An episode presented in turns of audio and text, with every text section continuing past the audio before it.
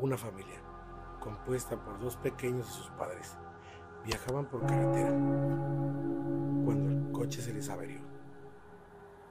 Los padres salieron a buscar ayuda y para que los niños no se aburrieran, les dejaron con la radio encendida. Cayó la noche y los padres seguían sin volver cuando escucharon una inquietante noticia en la radio. Un asesino, muy peligroso, se había escapado de un centro penitenciario y pedían que se extremaran las precauciones. Las horas pasaban y los padres de los niños no regresaban. De pronto empezaron a escuchar golpes sobre sus cabezas.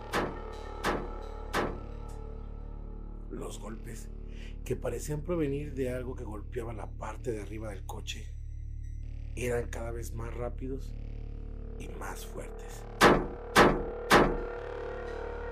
Los niños, aterrados, no pudieron resistir más. Abrieron la puerta y huyeron a toda prisa. Solo el mayor de los niños se atrevió a girar la cabeza para mirar qué provocaban los golpes. No debería haberlo hecho. Sobre el coche había un hombre de gran tamaño que golpeaba la parte superior del vehículo con algo que tenía en las manos. Eran las cabezas de sus padres.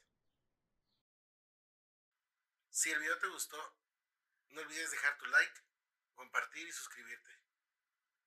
No olvides seguirnos en nuestras redes sociales que aparecen aquí en la descripción. Y recuerda, nunca estás solo.